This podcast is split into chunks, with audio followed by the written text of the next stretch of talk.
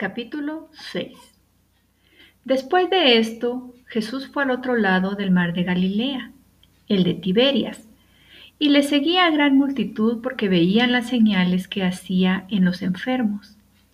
Entonces subió Jesús a un monte y se sentó ahí con sus discípulos.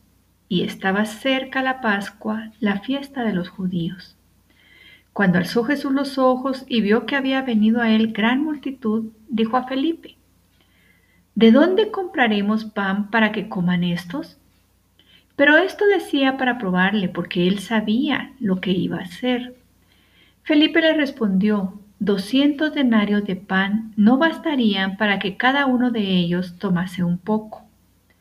Uno de sus discípulos, Andrés, hermano de Simón Pedro, le dijo, Aquí está un muchacho que tiene cinco panes de cebada y dos pececillos. ¿Mas qué es esto para tantos? Entonces Jesús dijo, Haced recostar a la gente. Y había mucha hierba en aquel lugar, y se recostaron como en número de cinco mil varones. Y tomó Jesús aquellos panes, y habiendo dado gracias, los repartió entre los discípulos, y los discípulos entre los que estaban recostados, asimismo de los peces, cuanto querían. Y cuando se hubieron saciado, dijo a sus discípulos, Recoged los pedazos que sobraron, para que no se pierda nada. Recogieron pues y llenaron doce cestas de pedazos que de los cinco panes de cebada sobraron a los que habían comido. Aquellos hombres entonces, viendo la señal que Jesús había hecho, dijeron, Este verdaderamente es el profeta que había de venir al mundo. Pero entendiendo Jesús que iban a venir para apoderarse de él y hacerle rey, volvió a retirarse al monte él solo. Al anochecer descendieron sus discípulos al mar y entrando en una barca iban cruzando el mar hacia Capernaum. Estaba ya muy oscuro y Jesús no había venido a ellos. Y se levantaba el mar con un gran viento que soplaba.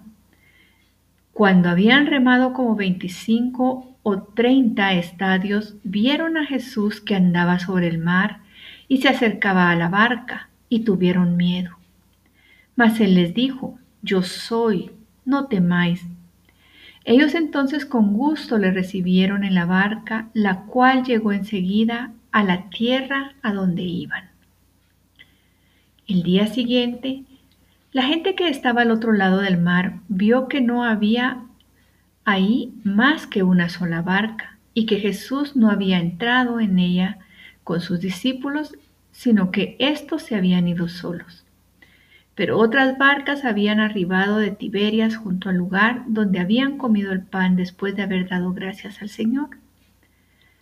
Cuando vio pues la gente que Jesús no estaba ahí, ni sus discípulos, entraron en las barcas y fueron a Capernaum buscando a Jesús y hallándole al otro lado del mar, le dijeron, Rabí, ¿cuándo llegaste hasta acá?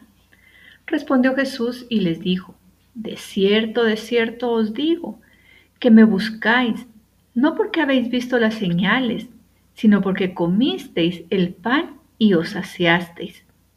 Trabajad, no por la comida que perece, sino por la comida que da vida eterna la cual el Hijo del Hombre os dará, porque a éste señaló Dios el Padre. Entonces le dijeron, ¿qué debemos hacer para poner en práctica las obras de Dios? Respondió Jesús y les dijo, Esta es la obra de Dios, que creáis en el que Él ha enviado. Le dijeron entonces, ¿qué señal pues haces tú para que veamos y te creamos? ¿Qué obras haces? Nuestros padres comieron el maná en el desierto, como está escrito, pan del cielo les dio de comer. Y Jesús les dijo, de cierto, de cierto os digo, no os dio Moisés el pan del cielo, mas mi Padre os da el verdadero pan del cielo, porque el pan de Dios es aquel que descendió del cielo y da vida al mundo. Le dijeron, Señor, danos siempre este pan. Jesús les dijo, Yo soy el pan de vida. El que a mí viene nunca tendrá hambre, y el que en mí cree no tendrá sed jamás. Mas os he dicho que aunque me habéis visto, no creéis. Todo lo que el Padre me da vendrá a mí, y al que viene a mí no le echo fuera. Porque he descendido del cielo no para hacer mi voluntad, sino la voluntad del que me envió. Y esta es la voluntad del Padre, el que me envió, que de todo lo que me diere no pierda yo nada, sino que lo resucite en el día postrero. Y esta es la voluntad del que me ha enviado, que todo aquel que ve al Hijo y cree en Él tenga vida eterna, y yo le resucitaré en el día postrero. Murmuraban entonces de él los judíos porque habían dicho, yo soy el pan que descendió del cielo. Y decían, ¿no es este Jesús el hijo de José cuyo padre y madre nosotros conocemos?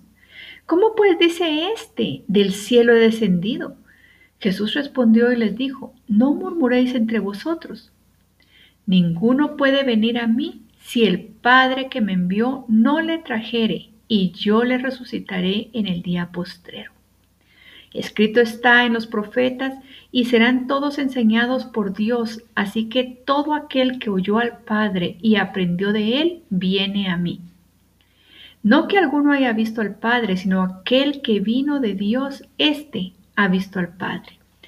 De cierto, de cierto os digo, el que cree en mí tiene vida eterna. Yo soy el pan de vida.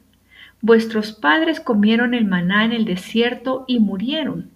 Este es el pan que, que desciende del cielo, para que el que de él come no muera. Yo soy el pan vivo que descendió del cielo. Si alguno comiere de este pan, vivirá para siempre. Y el pan que yo daré es mi carne, la cual yo daré por la vida del mundo.